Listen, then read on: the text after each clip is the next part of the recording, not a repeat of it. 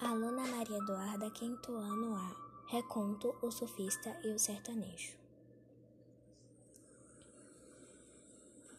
Roberto, mais conhecido como Beto, tem nove anos e nasceu no Rio de Janeiro.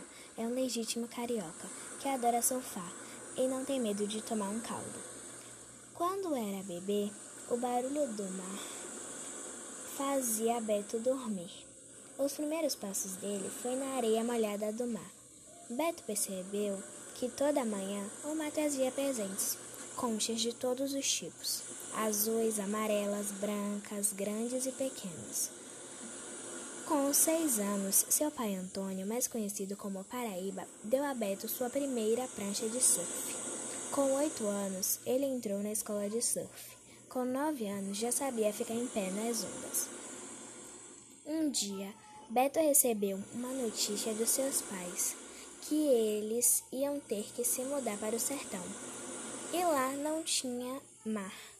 A notícia foi o maior caldo que Beto já tomou em sua vida inteira. O pai dele foi no caminhão junto com a mudança. Ele foi no avião com a sua mãe. Quando ele chegou, era uma fazenda muito grande. Tudo era estranho.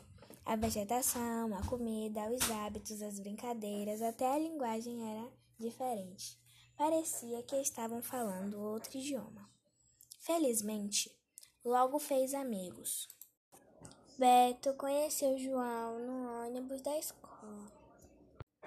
João se tornou companheiro, professor e até guia turístico.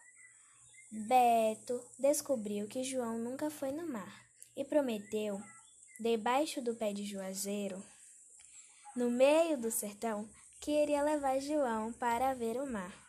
Beto já tinha virado um sertanejo. Nas férias, os pais de Beto resolveram ir para o Rio de Janeiro. E como Beto tinha prometido, levou João para conhecer o mar. E João se encantou com a beleza do Rio de Janeiro.